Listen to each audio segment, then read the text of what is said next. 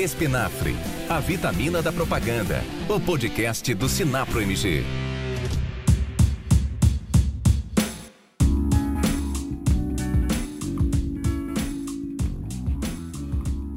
Olá a todos, sejam bem-vindos a mais um episódio do Espinafre, podcast do Sinapro Minas. Eu sou Helder Lima e estou aqui mais uma vez com os amigos de sempre nessa mesa virtual de bate-papo, a começar com Ricardo Melilo. Como é que você tá, Ricardo? Beleza? Oi, Helder, tudo bem? Tudo bem com todos? Que bom, super feliz aqui está mais uma edição do Espinafre. Hoje o tema é muito importante para todos nós, donos de agência, profissionais do mercado e principalmente para os nossos clientes. Vamos lá que o episódio vai ser muito bom.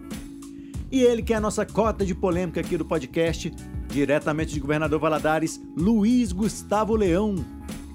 Fala, Helder. No seu nome, cumprimentar aqui toda a nossa mesa virtual do podcast, agradecer toda a nossa audiência. Hoje é um tema que eu particularmente eu gosto muito. Vai ser muito legal, bora para cima. Maravilha, vai ser legal mesmo, Luiz.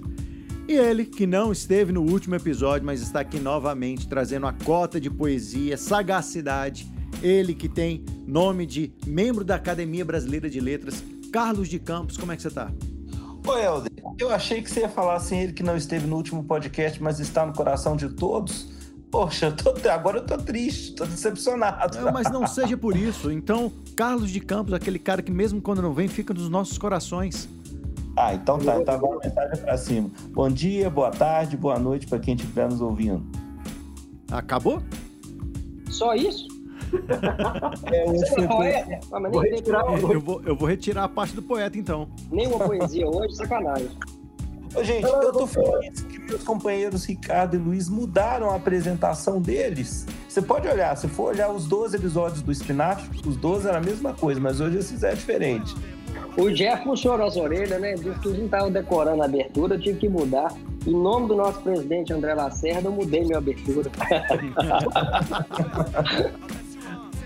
Então é isso aí, pessoal. Hoje a gente vai falar de marketing de conteúdo. Nós, agências de publicidade, profissionais de publicidade, estamos aproveitando o conteúdo de maneira lucrativa para a agência. A gente está colocando o conteúdo como combustível de qualquer estratégia de marketing para os nossos clientes. Para nos ajudar a responder essas perguntas e outras, trouxemos aqui a Regiane Toigo, sócia fundadora da agência Like Marketing, palestrante e expert em neuromarketing. E, sobretudo, minha colega de eventos aí de marketing digital pelo Brasil inteiro. A gente está sempre se trombando aí, trocando ideia. Ela sempre muito solícita, acaba compartilhando conteúdo com a gente nos backstages. É, fez isso comigo aí no evento do Lead Me Up, do tio Carlos, né? E Afiliados Brasil, entre outros tantos aí. Seja bem-vinda, Regiane. É um prazer, estou muito feliz de trazer você aqui para conversar com a gente hoje. Por favor, se apresente para nossa audiência. Oi, guris! Um boa gaúcha, né? Tem que falar guris. É um prazer estar aqui com vocês, um prazer trocar ideias aqui sobre o cenário das agências, muito importante, muito relevante. Agradeço muito o convite, né? A Like Marketing trabalha em Santa Catarina, nós somos uma agência que trabalhamos com inside sales, nós não saímos para visitar o cliente, mas a gente não fez isso só depois da Covid, não. A gente está há 10 anos fazendo isso, então mudou muito pouca coisa no nosso operacional depois eh, né, que a gente passou por esse momento. Então, é isso. É isso e muito, muito mais. Bora pro tema, galera.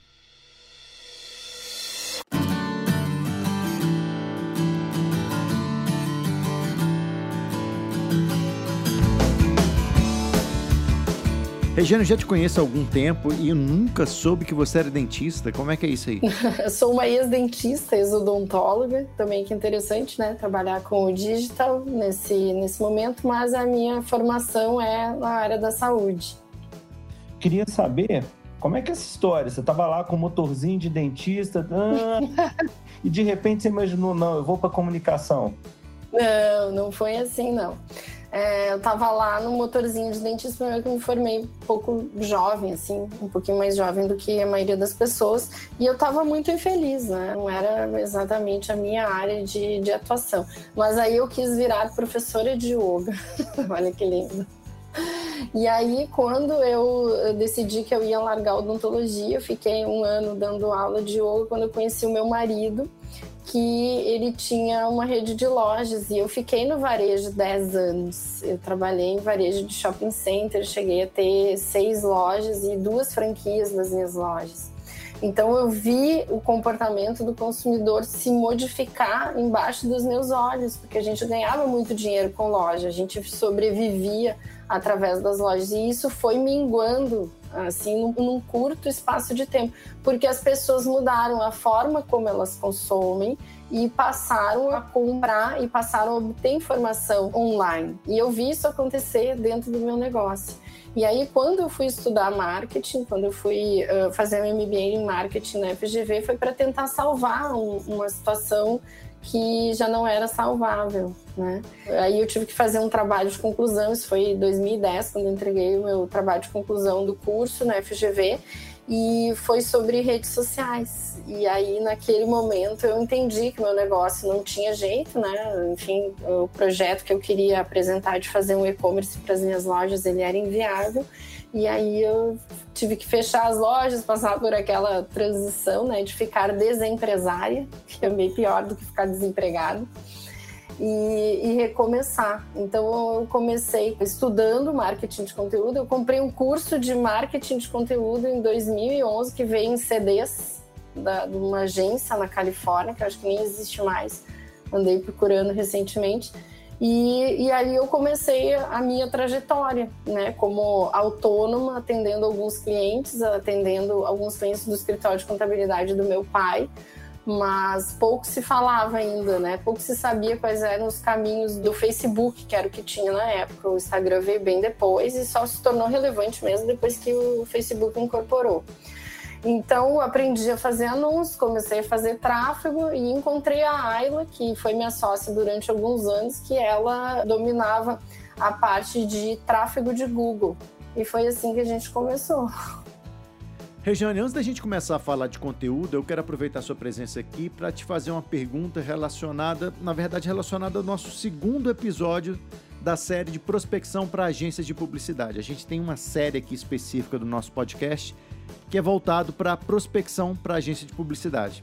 E nesse episódio a gente trouxe o Estevão Soares, que deu muitas ideias e um modelo de prospecção que eu vou pensar aqui duas características desse modelo que ele apresentou para a gente, que eu tenho certeza que você vai poder contribuir.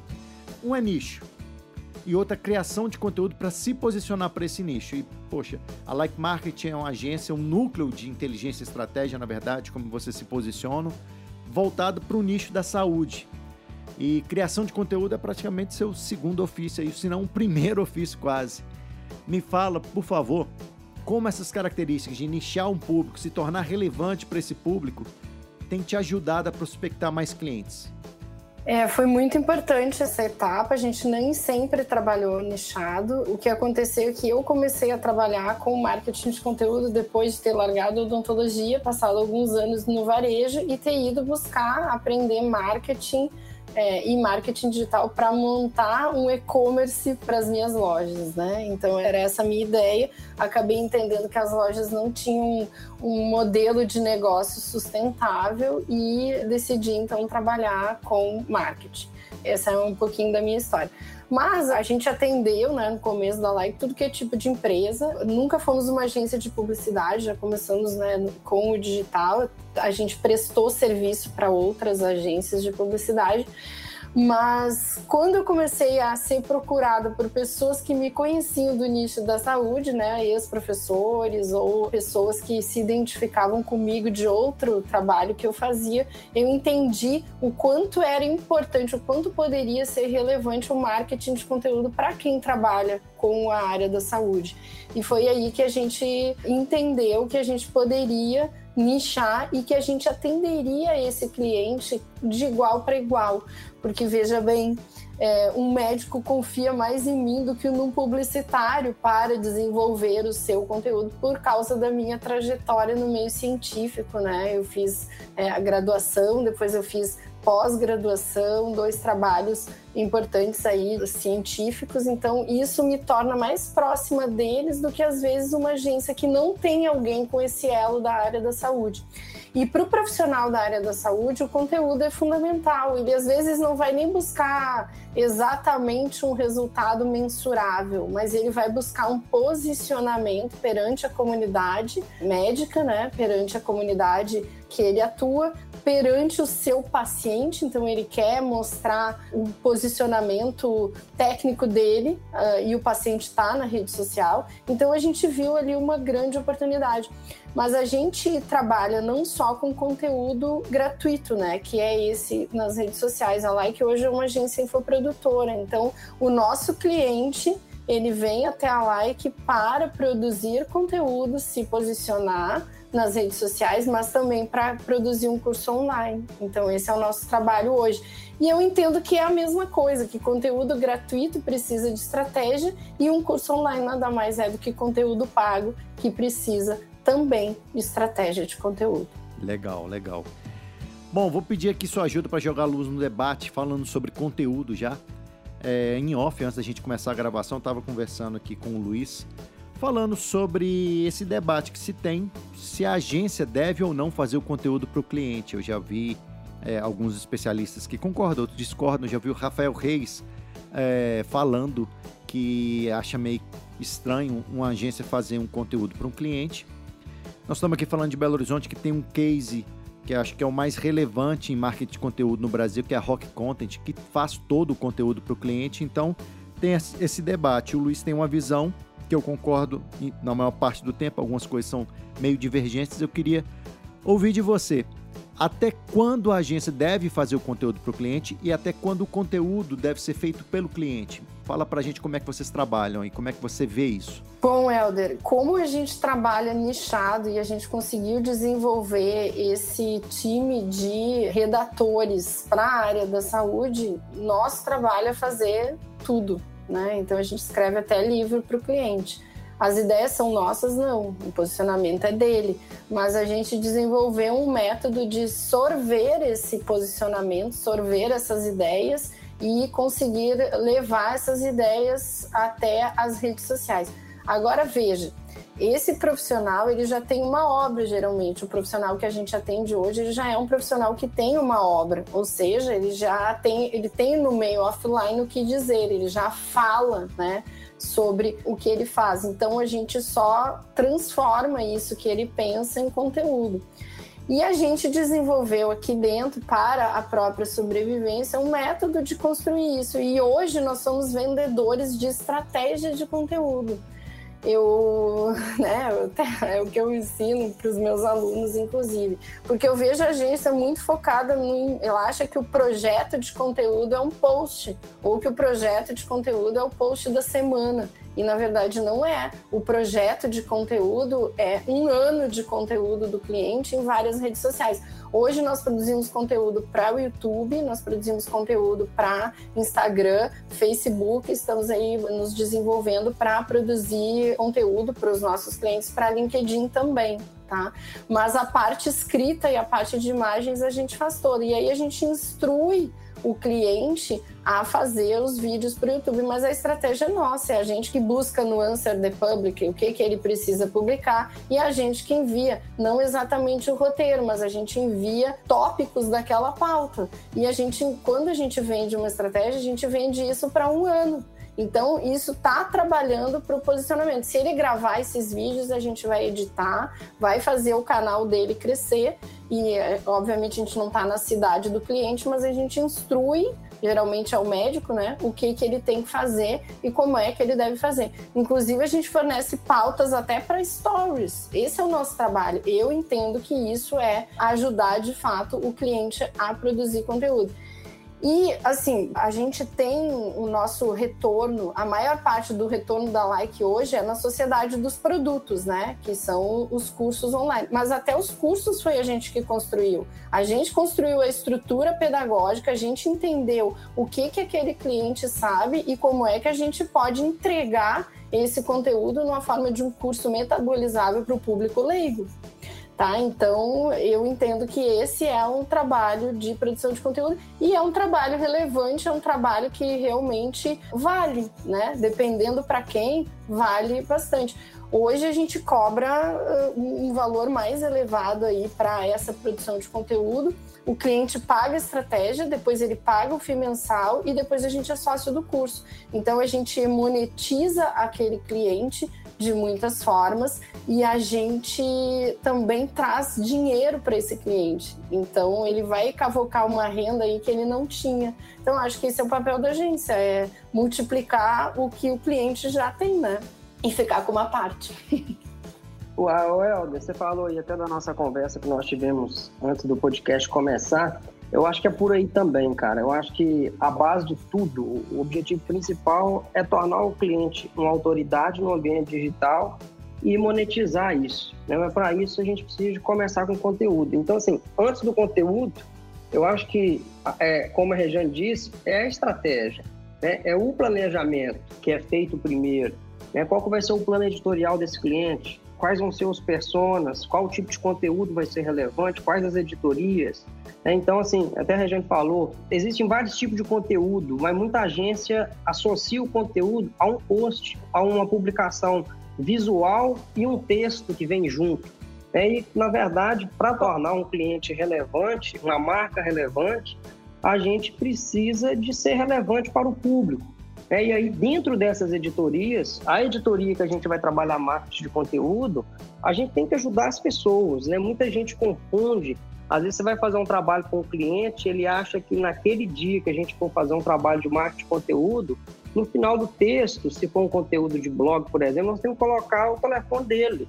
Né? E todos os dias a gente tem que falar com o cara que o dia que a gente for falar de marketing de conteúdo, nós não vamos falar sobre o negócio dele, nós vamos falar sobre o que o público dele quer ver na, na internet. Né? Todo mundo está na internet buscando informação e ninguém aguenta ficar vendo só propaganda. Então, as marcas precisam de encontrar um meio termo aí entre a propaganda, o, conteúdo comercial, o conteúdo institucional, mas também um conteúdo que seja relevante para as pessoas. E aí, entrando nessa discussão especificamente, se é papel da agência ou não entregar conteúdo, no meu ponto de vista, eu, e é o que a gente tem buscado fazer aqui, é entregar o, o trabalho completo para o cliente, porque, caso contrário, o cliente tem que ter um time para fazer isso. Né? É lógico que é um trabalho em conjunto. Se for um conteúdo de blog, por exemplo, a agência tem condições de fazer. A gente que quando o cliente entra, a gente já faz a gravação de vários vídeos que vão ser trabalhados durante seis meses de conteúdo.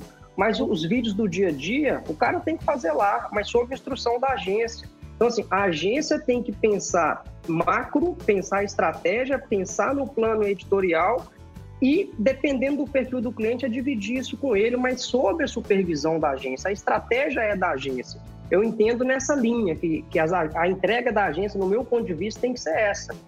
Eu concordo é. plenamente. O cliente ele faz o conteúdo personalíssimo, né? Mas a agência adequa. E aí isso é desfocado do job. A gente está focado na estratégia, não no vender um post, né? Esse, isso muda tudo. Inclusive, Jane, acho que é isso que diferencia uma agência que trabalha marketing digital de verdade da agência que vende pacote de dois, três posts por semana. Falando para o cliente que isso é marketing digital. Dois, três posts por semana, o layout é um dos itens de uma estratégia de marketing digital. Vender post para Facebook, Instagram, não é não posso falar que isso é, é, o todo do marketing digital, é, o, é apenas a ponta do iceberg. E nem é tão relevante assim, né? As agências dão muita importância para o layout e a gente vê aqui que o que mais funciona é conteúdo que a gente chama de pangaré, que é aquele que parece que é feito por uma pessoa e não por uma gráfica, né? Perfeito. Essa pergunta que o Helder fez me remete da seguinte forma: talvez a grande questão seja se é a agência que deve entregar ou não para mim, o que a agência tem que entregar é o que ela tem capacidade e competência. Se ela tem capacidade e competência, ela entrega. Se ela não tem, ela indica, subcontrata, monitora, coparticipa da forma que for, tá? Eu acho que a grande questão é se a capacidade do cliente desenvolver o próprio conteúdo é maior do que o da agência. E eu acho que essa pergunta já está respondida, porque se fosse isso uma verdade absoluta, a Rejane não teria negócio. Eu... Se ela não tivesse capacidade de desenvolver o conteúdo de uma forma absoluta, com todas as necessidades que esse cliente dela tem de conteúdo, ela não conseguiria manter o negócio. Então, acho que essa é a primeira questão. A segunda questão, que é a partir do que a Rejane e o Luiz falaram, é que querendo ou não, conteúdo, talvez a grande dificuldade da agência, na minha opinião, não é o entendimento da função do conteúdo e da estratégia do conteúdo. Tudo que a gente falou aqui agora, conversando com outras agências que a gente conhece, essa percepção é natural da função do conteúdo, da forma que ele tem que pesar dentro da estratégia de comunicação do cliente. O que eu acho que está faltando é o timing de aprendizado real sobre essa entrega de conteúdo. Eu acho que as agências são acostumadas com outros modelos de entrega de comunicação. Nós somos acostumados com o redator e não com o produtor de conteúdo, de forma geral. Então, eu acho que ainda falta a evolução natural técnica em relação à profissionalização desse tipo de entrega. E não é que é uma coisa que nenhuma agência está fazendo, muito pelo contrário, várias agências fazem, sendo elas agências só de conteúdo ou não, tá? Mas eu acho que a dificuldade não é de entendimento do que deve ser o conteúdo, e sim experiência suficiente, técnica suficiente para fazer essa entrega bem feita. Ricardo, aí eu vou entrar no ponto que eu queria te falar o seguinte. Às vezes chega muito cliente e fala assim, eu, eu atendo vários clientes aqui da área médica também, médicos, hospitais, etc. E o cara fala assim, mas espera aí, vocês vão fazer o conteúdo aí, vocês vão fazer conteúdo para blog, mas peraí, vocês não são médicos, como é que vocês vão escrever? Aí que entra o profissional, o produtor de conteúdo e o planejamento, onde que é feita as editorias, o que, que vai ser abordado de acordo com o volume de busca né, no Google. A Regiane até falou que um dos programas muito utilizados, ferramentas, é o NCD Public. Então, o produtor de conteúdo, ele vai estudar aquele conteúdo em cima daquela pauta que foi passada ali, aquela pauta, as especificações daquela pauta, e vai escrever e vai mandar. Lógico que nós estamos falando de um conteúdo, pelo menos conteúdo de blog, um conteúdo mais raso, né? Nós não estamos escrevendo para médico, nós não estamos escrevendo artigo científico, nós estamos, a maior parte do, dos casos, nós estamos escrevendo para o paciente. Mas a pode gente falar. pode utilizar sites de pesquisa científica, a gente usa os mesmos sites que o médico usa para pesquisar para os seus pacientes, PubMed, e tem uma, uma infinidade de MEDs, né, que a gente utiliza para pesquisar o conteúdo, adequar isso ao linguajar da rede social e chancelar a opinião que o médico tem sobre alguma coisa. É basicamente isso que a gente faz. E isso é aprendível por qualquer pessoa.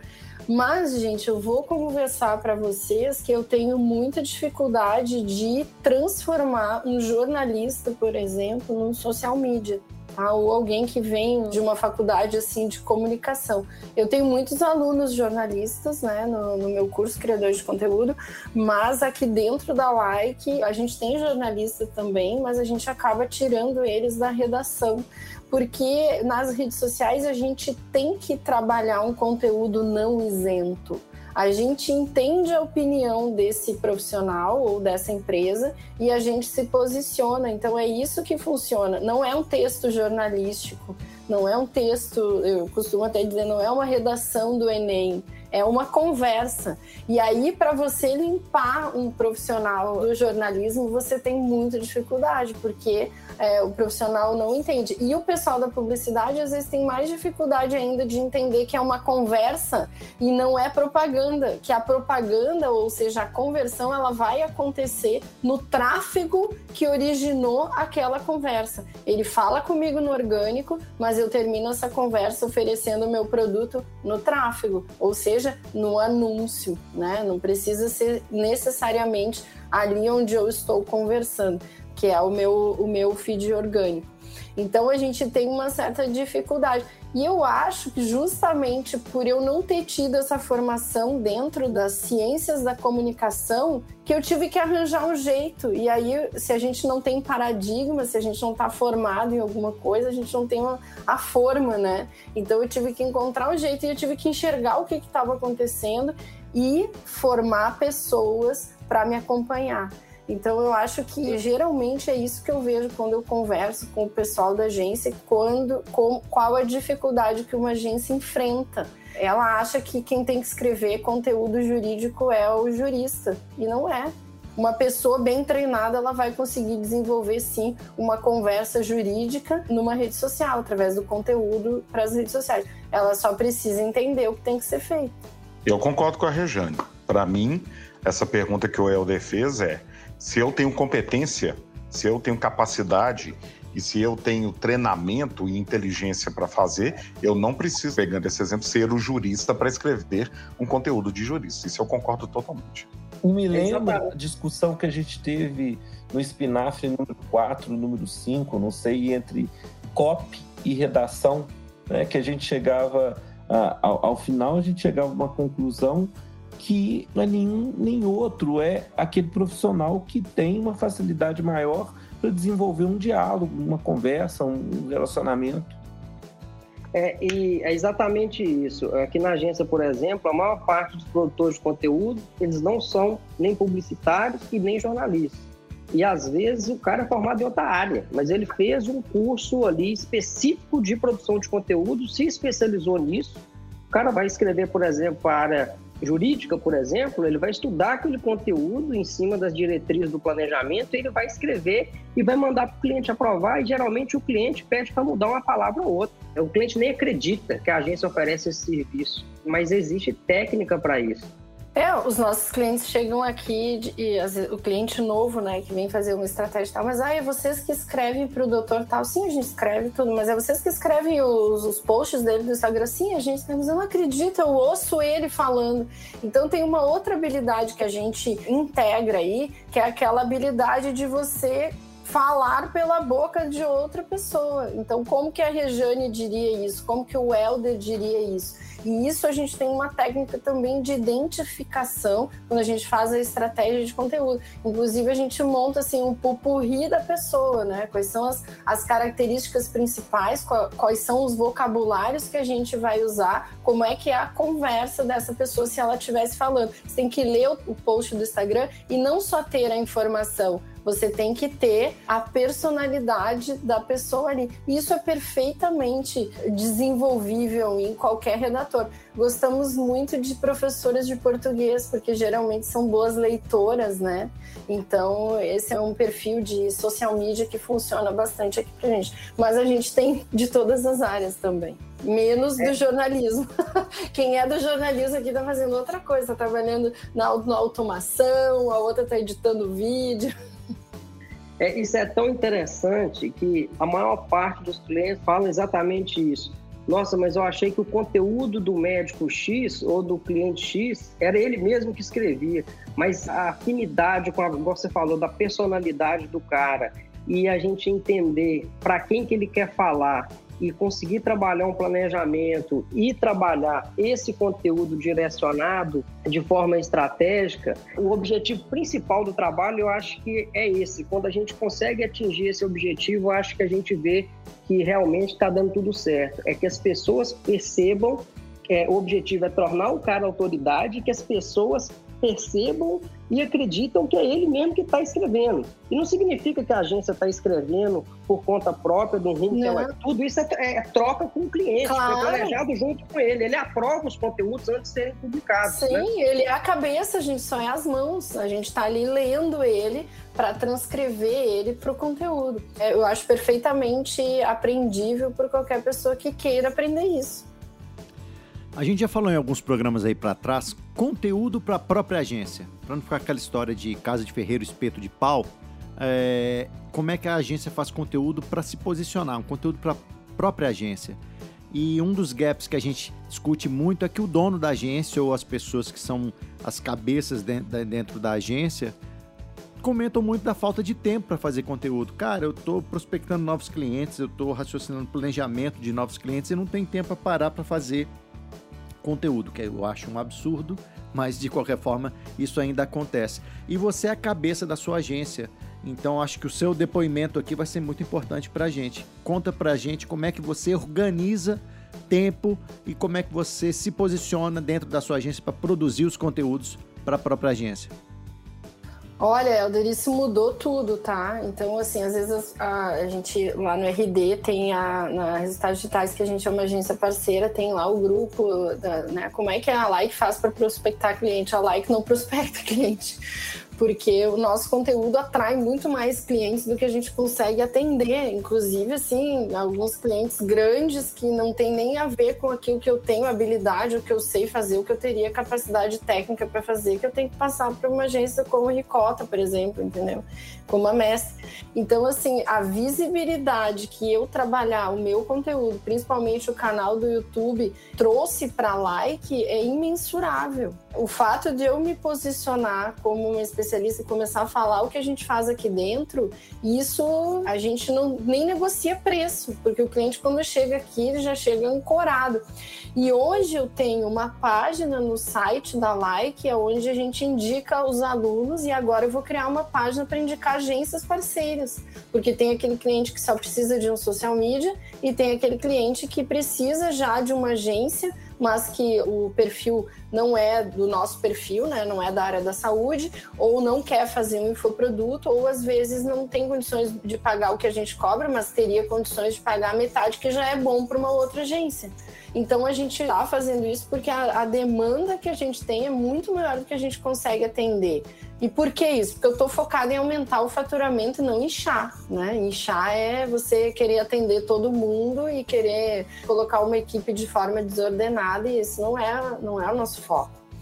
Então, eu recomendo, inclusive até já fiz com a Resultados Digitais muito material sobre isso, que sim, é parte do dono da agência ou alguém que, um, algum sócio que se especialize em se comunicar, porque isso é muito mais barato do que você prospectar cliente. Isso é muito mais barato na hora de você negociar, na hora de você se posicionar. Quando eu comecei a falar, quando eu comecei a crescer nas redes sociais, até o valor do cliente que já estava aqui dentro eu consegui negociar. Então, isso é fundamental na minha visão. Eu acho que a pessoa que acha que está perdendo tempo ou que produziu o próprio conteúdo, ela não pode porque ela tem que atender um cliente, eu acho que está equivocado aí o 80-20. Regiane, o que você falou que nós já até debatemos aqui em outros episódios, muitas agências, eu vou até repetir isso aqui porque eu considero isso muito importante, que é um grande erro de muitas agências, inclusive eu já errei muito com isso, é a agência acomodar, a conta fechar, ela está tendo um lucro, ela não preocupa, ela vai reviver de indicação ali, então ela não faz o seu próprio marketing.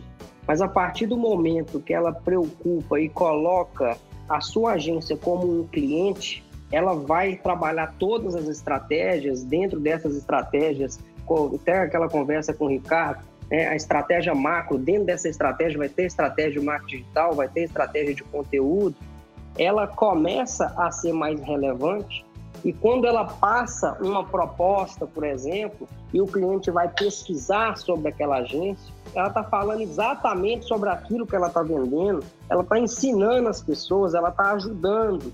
Então, isso reforça qualquer apelo comercial e, consequentemente, o aumento de faturamento da empresa. Então, assim, é um grande erro as agências esquecerem de colocar para dentro a própria agência como cliente. Eu acredito que isso é uma coisa que, quando a gente começou a fazer isso aqui, que foi tem uns três anos mais ou menos, mudou totalmente a, a nossa realidade, tanto em termos de entrada de, de clientes, você falou um ponto interessante, dos próprios clientes enxergar até mais valor na agência, mas principalmente a forma que a agência é vista pelo mercado e como que as pessoas enxergam a marca e o posicionamento da empresa muda completamente quando você gera conteúdo, quando você trabalha o seu marketing, de quando você não trabalha. Muda tudo, inclusive uma coisa muito importante que a gente esquece. Quando a gente se posiciona, às vezes eu faço um vídeo para o YouTube e o pessoal que assiste o vídeo, eles nunca tinham me ouvido falar sobre aquilo. Ou eu faço um post, eu ganho admiração de quem trabalha aqui dentro. Pessoas querem trabalhar aqui na live por conta de ver o que a gente faz nas redes sociais, o que eu falo no YouTube. Então, a percepção, ela te ajuda também a você trazer talentos para tua empresa, você se posicionar como um líder, você ter o respeito da sua equipe, muda tudo, é essencial. Eu acho que a, quem quer começar uma agência deveria começar por essa, por a própria estratégia de conteúdo. Vamos começar a falar também agora de neuromarketing. Lendo o conteúdo que você escreve, Rejane, a forma que você introduz o tema neuromarketing me atraiu bastante a perspectiva, justamente porque não é uma explicação de neuromarketing que a gente está buscando. A gente falar de neuromarketing já fala todo dia, mas é a transformação que você fez da aplicabilidade da técnica de neuromarketing dentro do conteúdo, da avaliação das características do entendimento de neuromarketing dentro do conteúdo. Eu queria que você explicasse para nós o termo que você usou, que é o neuroconteúdo. então, na verdade, tudo é neuro, né? É assim que eu começo uma palestra que ela se chama Neurotudo. Porque se marketing é entender de pessoas, entender de pessoas é entender como o cérebro funciona. Porque é a partir do cérebro que a gente faz tudo, que a gente se relaciona, que a gente sente desejo, que a gente se emociona e que a gente compra e que a gente fecha o cliente e que a gente aumenta o preço, enfim, tudo depende de reações químicas e físicas que acontecem lá no nosso cérebro. Então, eu não entendo como pode existir marketing sem existir neuromarketing. Na verdade, toda forma de marketing, na minha visão, ela é neuro. Então, o neuroconteúdo nada mais é do que você entender como o cérebro funciona e aplicar no seu conteúdo coisas que sejam neurocompatíveis ou nuances que sejam neurocompatíveis. Por exemplo, o TikTok está em alta, né? E não é só o TikTok, o Reels também veio forte, porque a gente fica ali olhando. Às vezes a gente até acha uma besteira, vocês, eu acho que vocês devem concordar comigo, mas a gente fica olhando a pessoa ali dar uma dançadinha, né? Isso é neurologicamente explicável através de uma estrutura chamada neurônio espelho, onde quando a gente vê uma pessoa fazendo uma dancinha, uma coreografia, a gente se sente impelido primeiro a olhar e muitas vezes a imitar. Então, o neurônio espelho é uma estrutura que existe no nosso cérebro, que ela foi descoberta muito recentemente com os avanços da tecnologia, né? A gente pode entender como é que o cérebro funciona.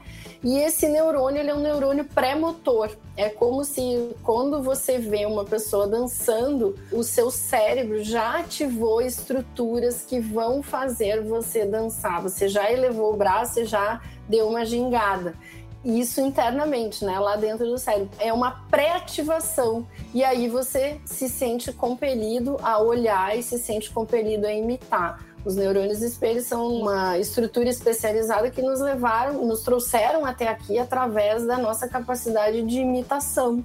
Então, no ser humano, eles são muito desenvolvidos. Até tem autores que relacionam a existência e, a, e, o desenvolvimento do neurônio espelho com a nossa capacidade de empática, que é muito maior do que a dos animais. Então, tem muitas coisas que a gente pode aprender com a neurociência e que a gente vai entender de forma rápida através do comportamento das pessoas frente ao conteúdo. E isso é, é reação neurológica. Como é que coloca isso na prática? Muitas formas, e tem muitas formas de colocar isso na prática. O TikTok é um bom exemplo. Inclusive, assim, dentro da publicidade, eu acho que essas nuances do funcionamento do cérebro, elas já eram utilizadas há séculos, só que de forma experimental. Então, hoje, você poder ver o como o cérebro funciona no momento que a pessoa está assistindo um comercial de televisão, por exemplo, ou você poder escanear onde é que a pessoa olha primeiro numa imagem ou num vídeo, isso te dá uma grande possibilidade de você entender e de você aguçar essas técnicas para que a pessoa desperte, para que a pessoa seja levada à atenção naquilo que você quer, né? Então, por exemplo, vamos falar de cartão de crédito. Vou contar um estudo, tá? Que isso é uma coisa muito interessante. Todo mundo sabe que a gente gasta mais quando a gente tem um cartão de crédito do que quando a gente tem dinheiro em espécie. Concordam? Todo mundo concorda com isso? Concordo. A gente observa esse comportamento, comportamento observável, né? Economia comportamental, psicologia do comportamento do consumidor. Só que aí a gente tem a neurociência, mais especificamente o neuromarketing, que faz um estudo do tipo seguinte: larga no shopping, no shopping center, dois grupos de pessoas. Um grupo com mil dólares no crédito em cartão de crédito e um grupo de pessoas com mil dólares em espécie.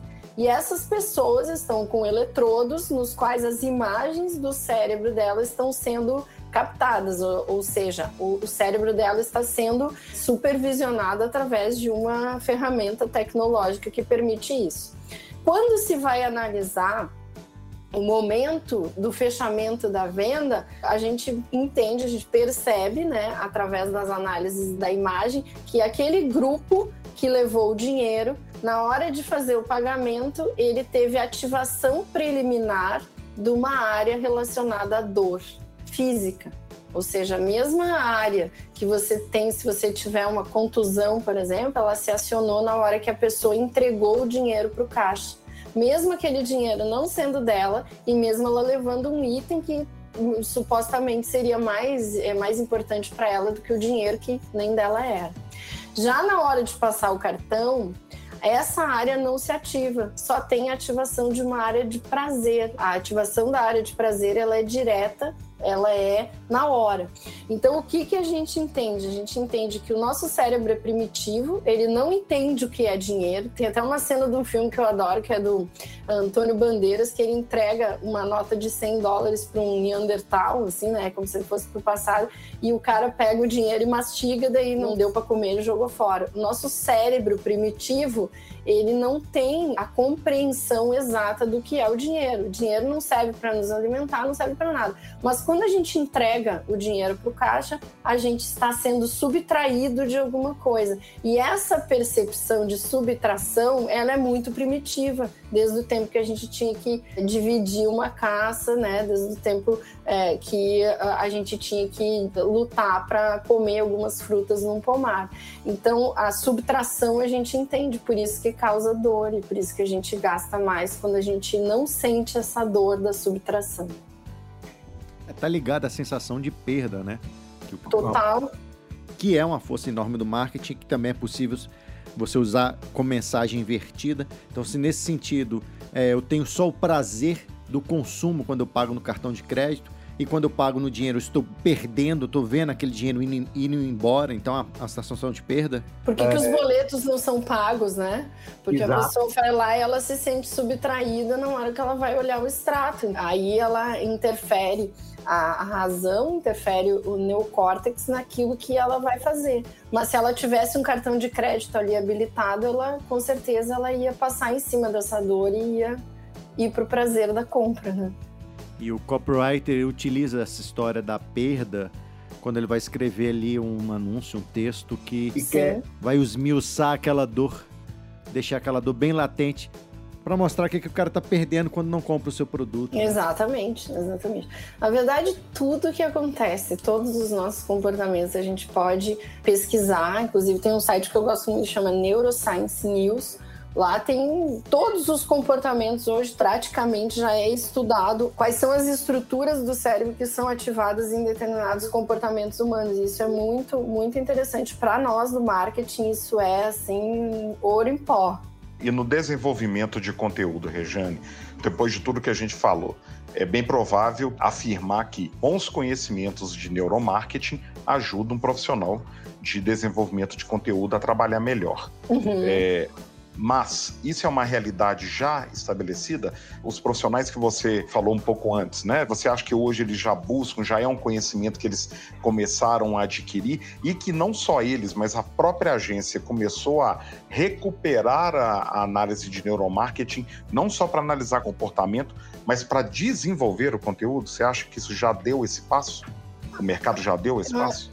Eu acho que intuitivamente sim, porque observa-se o comportamento e aí, né, tem grandes produtores de conteúdo aí que observam o comportamento, mesmo sem relacionar com a atividade neurológica, consegue entender que aquilo agrada mais as pessoas, né? Aqui na Like a gente fala o tempo todo de como o cérebro funciona e como é que a gente identifica essas nuances para ter mais resultado mas eu acho que cada dia vai se tornar uma realidade. O que eu fico triste um pouco, assim, que me deixa às vezes até um pouco desanimada, é que quando tem um assunto que surge tão importante, tão inovador, que é a neurociência aplicada ao comportamento do consumidor ou neuromarketing. Tem gente que tem autores que defendem as duas nomenclaturas.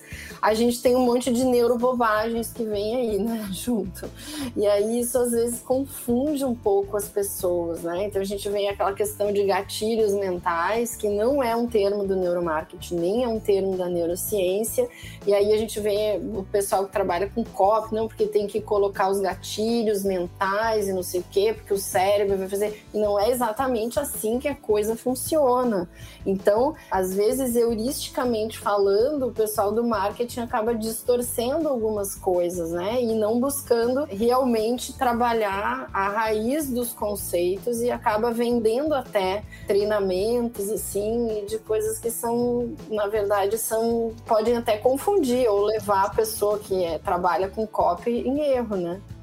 É, o gatilho mental é uma deturpação do trabalho do professor Robert Cialdini, os princípios de persuasão que ele utiliza, né? E que, na verdade, aí começa loucura de trocentos mil gatilhos mentais, gatilhos mentais para tudo, qualquer coisa. E não era bem assim. O, o, a base ali do que surgiu. É, mas ninguém, o seu dinheiro é psicólogo, né? Ele não usa esse termo, ele usa os atalhos, né? Atalho mental é diferente de gatilho, a semântica. Sim. E o termo gatilho existe também dentro da psicologia, você tem os gatilhos que detonam a, algum tipo de comportamento, mas no, no, o termo gatilho mental, ele não existe para neurociência. Se o marketing é a união da neurociência com o marketing para justificar ou para explicar desses decisão de compra, dentro do neuromarketing não existe esse termo gatilho mental. Você tem vieses cognitivos que eu acho que são muito mais úteis. É muito mais útil você estudar o conceito de vieses cognitivos para você criar uma cópia do que você se basear em gatilhos que inclusive tem nome, né? Gatilho da reciprocidade gatilho da autoridade, sabe? É, é, assim, chega a ser lamentável, né? No último podcast, a gente trouxe dois profissionais da academia de comunicação, de cursos de comunicação, gestores e coordenadores, e a gente estava discutindo justamente a dificuldade que a gente tem hoje, que a academia também tem, de formar profissionais já dentro das demandas atuais de comunicação e de marketing que a gente tem. Falando isso tudo, a sensação que me dá é que a profissão que tem que ter, ou melhor dizendo, a cadeira acadêmica que a gente tem que ter agora para gerar profissionais é o cientista de conteúdo. Perfeito, é aquela... adorei. se der esse passo dentro da academia, né, de forma geral, profissionais que se formam assim, vão fazer a união natural dessas coisas, dessa discussão que a gente tem. E aí, quando a técnica for aplicada, ela já traz na sua bagagem a ciência por trás dela, né? Na hora que ela for passada a técnica para frente, os treinamentos, eles já vão ter a bagagem de neurociência, de neuromarketing e de qualquer outro tipo de estrutura é, de conhecimento que a gente precise. Exatamente, achei lindo esse termo, fiquei até emocionada. Vou anotar ele aqui para a gente não esquecer. Você já tem aí um nome de um livro para lançar, Ricardo. É, verdade. E, é, eu e os cientistas de conteúdo. A ciência do conteúdo.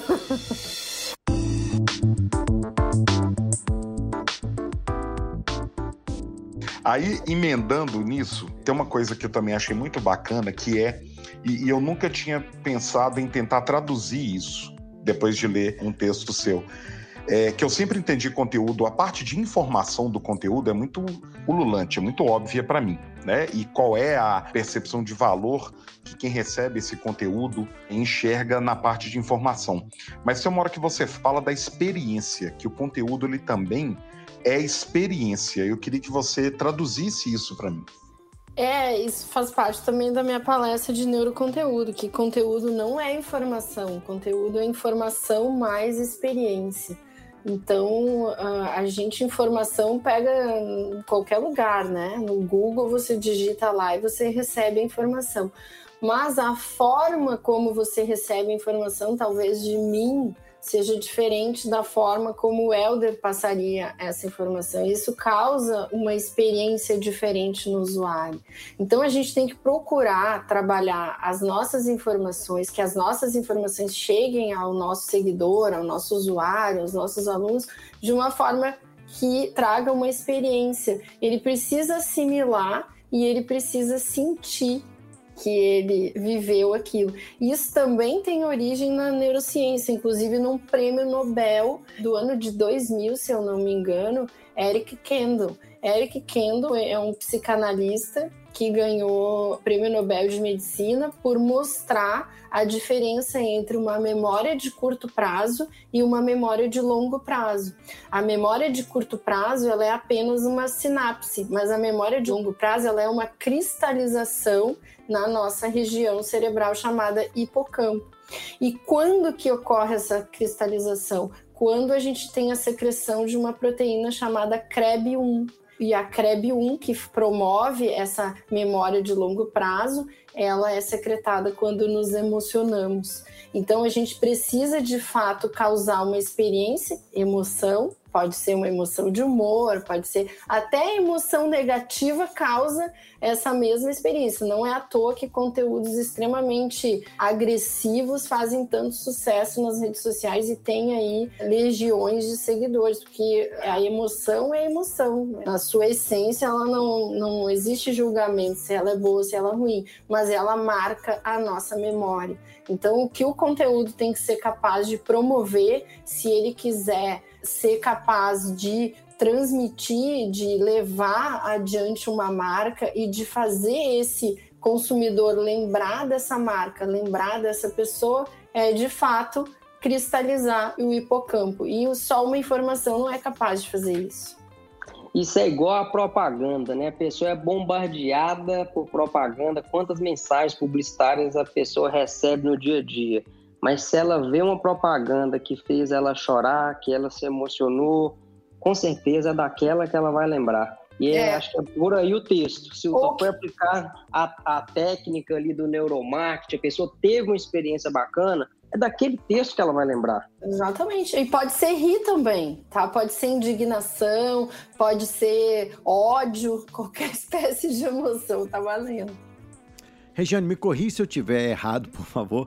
Mas quando a gente está elaborando ofertas para fazer para os clientes e a gente fica imaginando qual é o impacto que isso vai ter na cabeça das pessoas, aquela história de que alguns já ouvi alguns autores falando sobre cérebro reptiliano, que é aquela parte do instintiva mais é, respostas imediatistas, o cérebro mais básico, é, que muitas ofertas, principalmente as mais exageradas, trabalham nisso, né? Aquilo que deixa a pessoa excitada, poxa, prestar atenção nessa oferta mas a compra só ocorre quando você conversa com aquela parte também racional, analítica. Então, aquela história de a sua oferta tem que convencer a emoção e tem que convencer também a análise é, mais factível. Será que isso realmente é para mim mesmo? E então, quando a gente está elaborando ofertas, eu pelo menos eu sempre gosto de pensar nesses dois lados da cabeça da pessoa para continuar a, a, comunicação. E como é que se faz um conteúdo pensando nisso? Assim, é, é, primeiro me corrija se a organização do cérebro funciona mesmo, mesmo nisso e como é que se constrói conteúdo baseado no, no, no, na cabeça das pessoas. É, na verdade, assim, ó, o primeiro é o, o, termo reptiliano, a gente tende a instruir, assim, que a gente não use mais, porque a, a, que a teoria do MacLean, que é do cérebro reptiliano, ela já foi desbancada já há alguns anos. Eu sei que o pessoal continua usando e tal, mas nós não temos um cérebro reptiliano. Essa parte do nosso cérebro que está, é, o tronco encefálico, que ele está ligado às nossas emoções básicas e os nossos instintos, como sede, fome, ira e necessidade de sobrevivência, é o tronco encefálico que não faz, faz parte do encéfalo, mas não faz parte do cérebro. Ali estão as nossas memórias instintivas, aquilo que a gente precisa saber para sobreviver, tá? Depois, a gente tem uma parte do cérebro que também todos os animais têm, que é no sistema límbico. E é justamente no sistema límbico que, que se abriga o processamento das memórias e das emoções que é uma região inconsciente do cérebro, assim como o tronco cefálico, que nem faz parte do cérebro, só do encéfalo. E depois a gente tem no desenvolvimento evolutivo, né, o ser humano tem o cérebro mais capaz de correlacionar eventos. Nós temos a máquina mais eficiente para correlacionar eventos. Por exemplo, um cachorro, ele não entende as quatro estações e a gente foi capaz de observar e de descobrir o porquê. Então, isso é o que nos diferencia. Porém, as nossas decisões, elas sempre, sempre, 100%, porque tem aquele 95% das nossas decisões são inconscientes. Não, 100% das nossas decisões são inconscientes. Por quê? Porque elas estão relacionadas à nossa memória ou às nossas emoções. Então, a gente pode pensar assim: ah, se eu comprar alguma coisa, eu vou estar sendo emocional, e se eu não comprar, eu vou estar sendo racional. Não. Você vai estar sendo 100% emocional, porque não existe decisão humana sem utilizar a emoção, sem utilizar a memória. E emoção e memória, elas fazem parte do mesmo contexto, elas são basicamente a mesma coisa. Então, por exemplo, se eu não comprar uma coisa porque eu vou guardar o dinheiro porque eu estou economizando para comprar um imóvel, eu estou sendo emocional, porque é a relação que eu tenho com não ter o imóvel que está me fazendo não comprar, e não é a minha razão. A minha razão só faz simplesmente executa a minha função, ela é só executiva. Ela pode justificar, né, o porquê que eu não comprei, porque eu preciso de um imóvel, não tenho onde morar e tal. Mas quem estabeleceu a prioridade foi a minha emoção, nunca a minha razão. Tá? Eu entendi isso, ficou muito claro para mim quando eu li um livro chamado O Erro de Descartes, que é do Antônio Damasio, que é um dos neurocientistas, eu acho que é o neurocientista mais brilhante assim da atualidade. E o Antônio Damasio, ele descreveu nesse livro exatamente o antagonismo ao penso logo existo, né? Que Descartes dizia que a gente é, o homem é uma máquina de pensar que sente mas o homem é uma máquina de sentir que pensa. Fantástico, fantástico. E como é que se constrói o conteúdo baseado nisso, nesses, nesses espaços que o cérebro te dá? Memória e emoção. Memória e emoção. E aí você tem memórias instintivas e memórias culturais, né? Então, quando você conhece muito bem a sua persona, você sabe o que, que ela guarda na memória. Sabe quando a gente fala de dor, ai, a dor do avatar, na verdade é uma memória. Quando você consegue entender o que está guardado na memória dele, você acessa melhor essas dores ou até melhor esses prazeres. Por exemplo, outro dia achei muito engraçado que eu publiquei uma propaganda do Guaraná. Alguém lembra do pipoca com Guaraná? Eu acho sensacional, porque eu era. Todo mundo lembra. Na época, não. Muito é muito não é genial. época, não. Não é Todo época. mundo ama, eu acho que eu vi essa publicação. Então, só, só que muita gente não lembra. Tipo assim, pro meu filho que tem 15 anos, não fez o menor sentido essa questão. Ele achou legal, a gente até, o Vitinhas trabalha aqui na Like, né? Eu expliquei para ele, mas pra, não estava na memória dele. Mesmo sendo um conteúdo legal, ele foi legal para ti, porque ele te recordou uma época que tu via aquilo na televisão. Então, junto com esse sentimento de ver a pipoca, ver o Guaraná, te trouxe outras sensações daquela época. Porque a memória, gente, ela não é igual um computador que a gente vai lá e acessa um vídeo lá dentro. Não, a memória são sensações.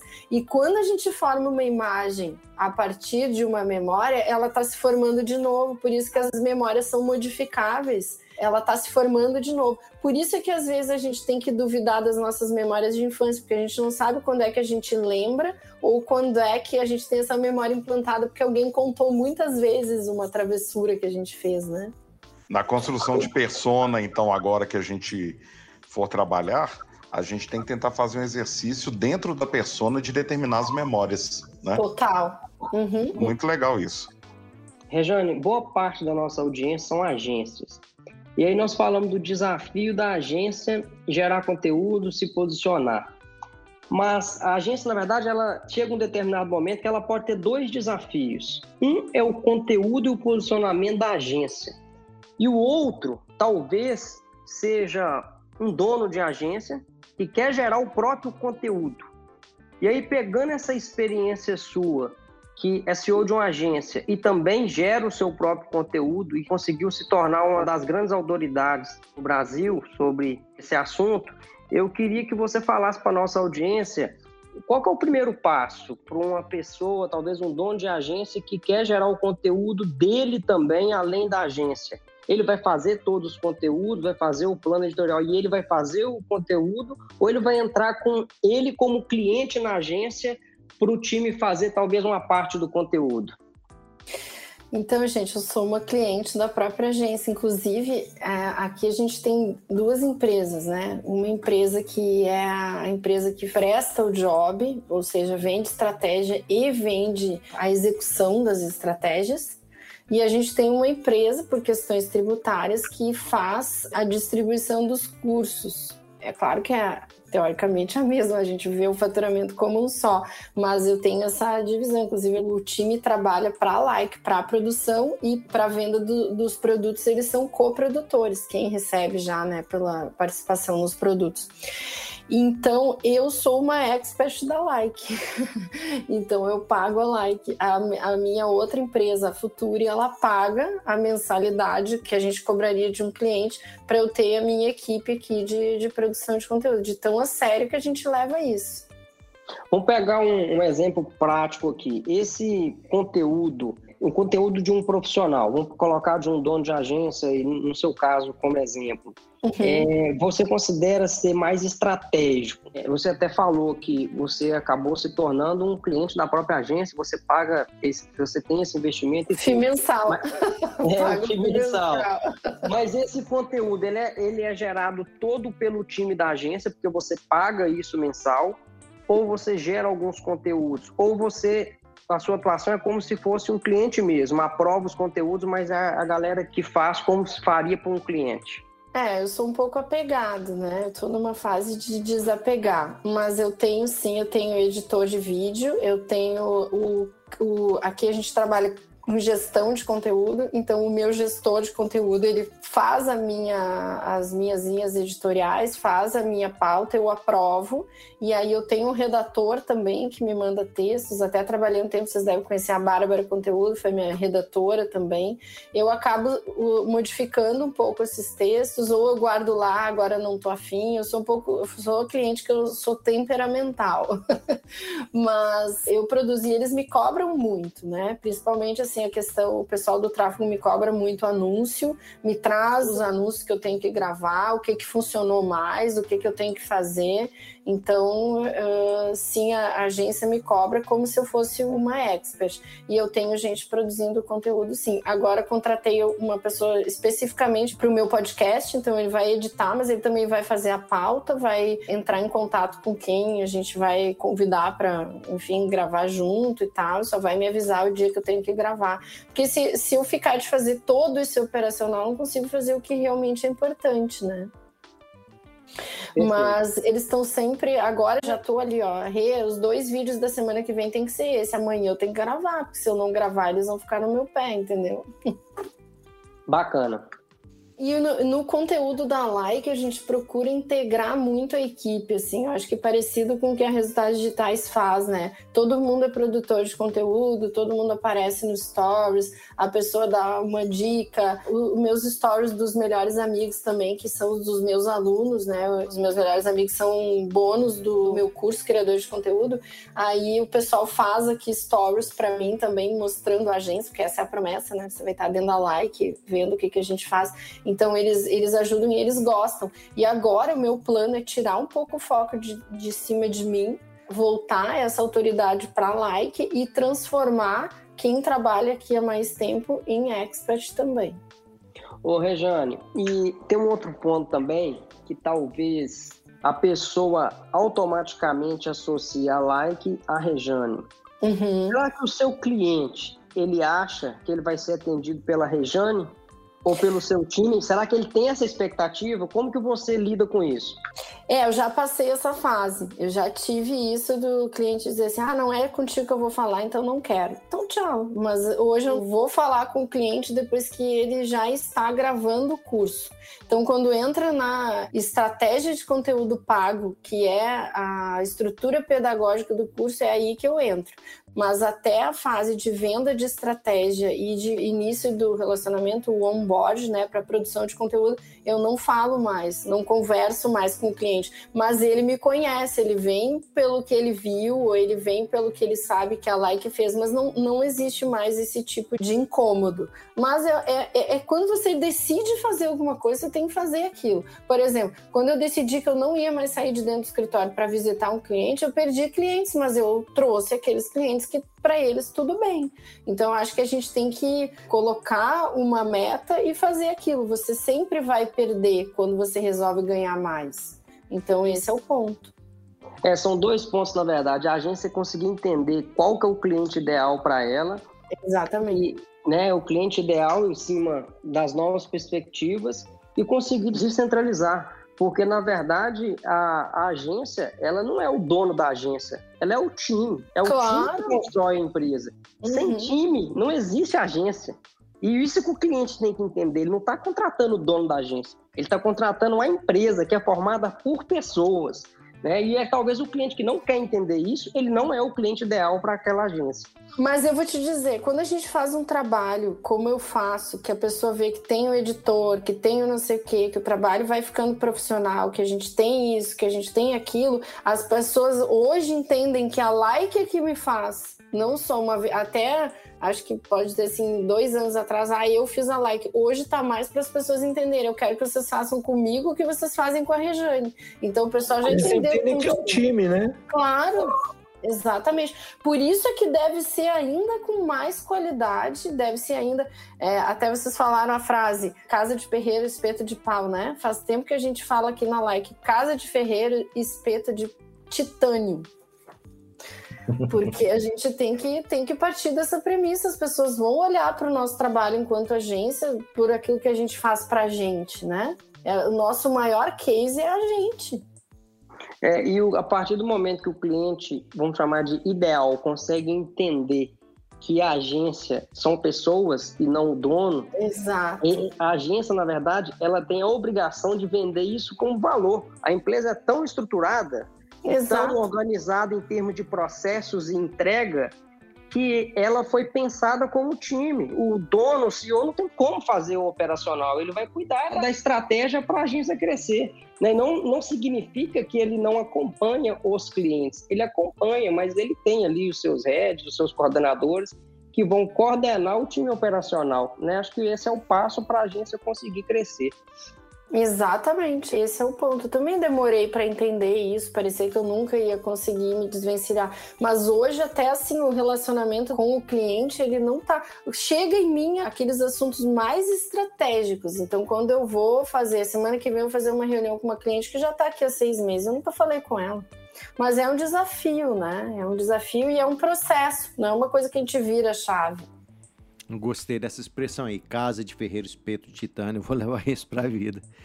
Bom, Regiane, o programa está terminando, mas eu não queria terminar esse podcast sem abordar um assunto que a gente conversou quando eu te convidei para esse podcast. Você levantou uma bola, cara, eu quero falar disso.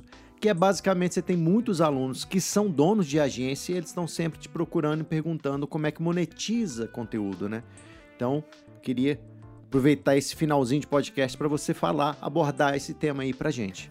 Bom, Helder, primeiro assim, ó, hoje aqui na Like a gente faz uma coisa que eu também, em um determinado momento, assim, eu chega, só vou fazer assim agora, quem quiser quis, tá? Quem não quiser não quis.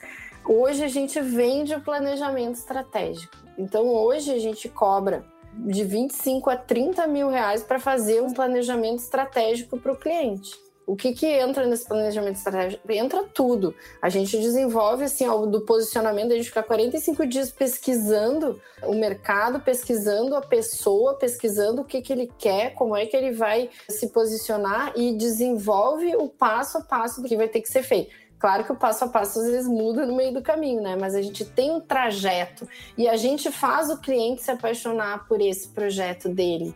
Então, eu vejo que as agências perdem uma grande oportunidade de se posicionar como experts no assunto, na medida que não vendem uma estratégia e não apresentam essa estratégia para o cliente como se fosse um evento. A gente entrega a estratégia no site, a gente constrói o site da estratégia do cliente.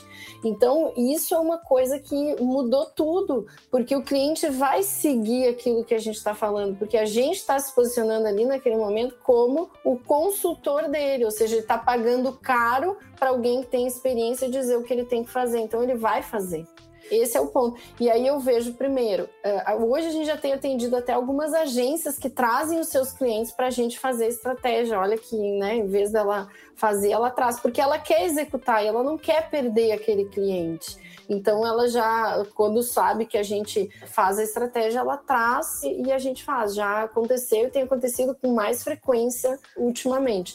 Então, ah, mas tu vai me dizer assim, ah, mas uh, o cliente se incomoda de pagar pela estratégia. A gente também pensou nisso. E quando eu decidi que a gente ia cobrar por uma estratégia, é porque muitas vezes eu ficava quatro, cinco, seis horas, né, em vários encontros falando para o cliente, dando a minha, a minha experiência. Aí eu já ia estudar um pouco, porque eu estava interessada no assunto. Eu queria vender um job para ele, só que eu já estava trabalhando. E o mais importante, colocando ali todos os anos, tudo que me trouxe até aqui, eu estava dando para ele. E muitas vezes eu ia disputar depois com uma outra agência que conseguia fazer é, por 40% do nosso valor e executar um mal feito, mas ele já tinha anotado ali uma boa parte daquilo que a gente falou, daquelas ideias que a gente deu, daquele caminho que a gente forneceu para ele. Então eu não queria mais que isso acontecesse. Hoje a gente faz uma conversa de uma hora depois dessa conversa de uma hora, para ele ouvir a nossa opinião sobre o que ele tem que fazer, ele vai pagar. E eu acho que as agências têm esse paradigma. Primeiro, elas não fazem o planejamento porque não recebem por isso. E aí elas têm um time, elas jogam lá no time, ah, a gente tem que atingir esse resultado aqui para o cliente. Mas elas não construíram o projeto. Ele não está palpável lá para toda a equipe trabalhar, para o editor de texto, para o designer, para o editor de vídeo, para o pessoal do tráfego, para o gerente de produto. As pessoas não, elas não têm uma descrição palpável do que, que tem que ser feito. Se a gente tem dúvida aqui de algum conteúdo, é só ir lá e ler as pessoas. As, as pessoas é, é, um, é uma coisa infinita sobre o comportamento daquele cliente que se tu lê ali duas pessoas, tu já sabe a linha editorial, já leu a persona, não tem como não ter ideia, né? De como procurar uma referência para conteúdo. Então, isso é que eu acho que as agências falham. Elas botam o cliente para dentro, não vendem o planejamento estratégico e começam logo a execução. E aí elas tão, ficam ali embananadas no meio de processos às vezes mal estabelecidos. E, ou às vezes o processo está estabelecido, mas não existe um link entre o processo e a estratégia do cliente. Então, essa eu acho uma grande oportunidade cliente não deixa uma agência que está produzindo um conteúdo bala.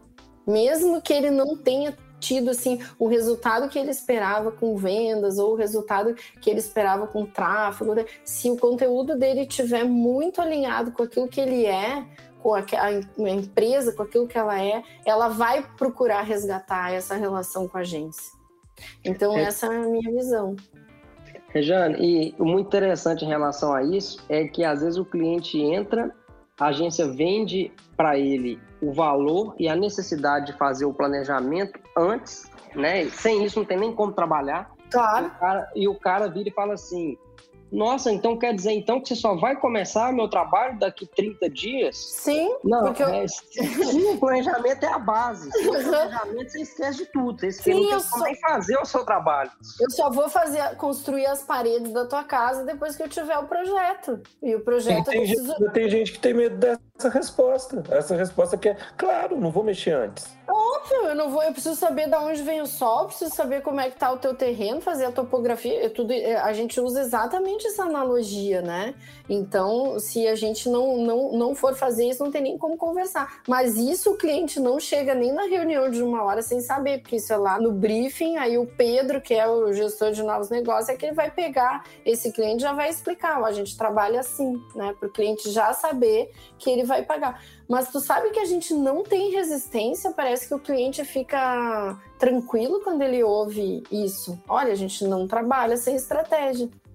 Na verdade, o cliente enxerga valor nisso. E igual você falou, isso começa lá no comercial, porque é o papel do comercial vender valor desse serviço e aí que entra o diferencial da agência. Exatamente. Porque o cliente vai entender que aquela agência entrega resultado, entrega métricas, trabalha de forma estratégica, o conteúdo é pensado, o plano editorial é pensado.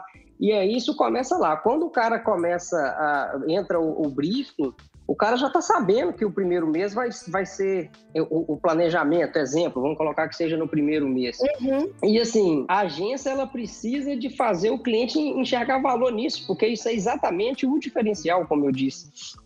É o posicionamento, é o que vai fazer ele continuar pagando, é o que vai fazer ele ficar menos tenso com relação ao que vai ser feito, porque ele está entendendo um passo de cada vez. Ele recebeu o link do site dele, então ele vai lá e olha, ele consegue olhar os conteúdos da próxima quinzena sem a gente mandar os conteúdos, ele vai lá e olha as headlines, ele vai lá e olha as referências, então ele sabe o que, que vai acontecer. Isso dá uma tranquilidade para o cliente. Depois, quando ele for aprovar o post, vamos falar de cérebro, né? Ele já está ancorado, ele já sabe que é aquilo que a gente vai fazer. Ele não vai levar um susto, como vocês estão falando disso aqui, mas ele já sabia, porque ele está acompanhando, né?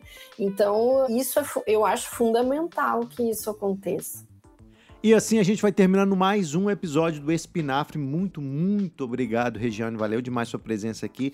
Se as pessoas quiserem continuar conversando com você sobre esse tema nas redes sociais, te fazer perguntas, como é que elas te acham nas redes sociais? Olha, o melhor jeito é o Instagram, arroba Toigo, mas também no YouTube. Tô lá com vídeos bissemanais, youtube.com barra Toigo. Mas eu, eu converso bastante com as pessoas por direct, tá? Tem as meninas que me ajudam, mas geralmente quando é alguém querendo trocar uma ideia, assim, mais, uh, não é pedir um link ou pedir alguma coisa, é, as meninas marcam e eu Respondo sim, gosto dessa troca.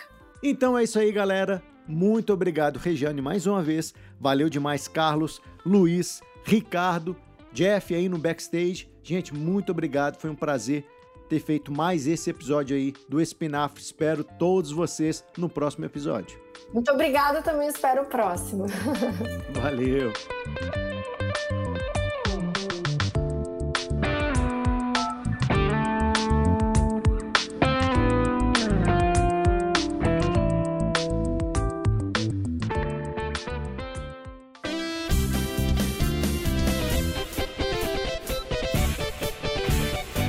Espinafre, a vitamina da propaganda. O podcast do Sinapro MG.